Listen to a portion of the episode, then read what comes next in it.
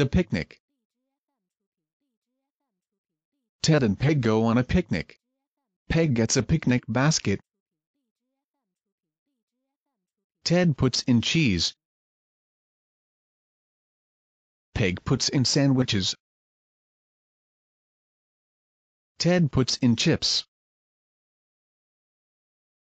Peg puts in soda pop. Ted puts in apples. Peg puts in cookies. Who put the mouse in the basket?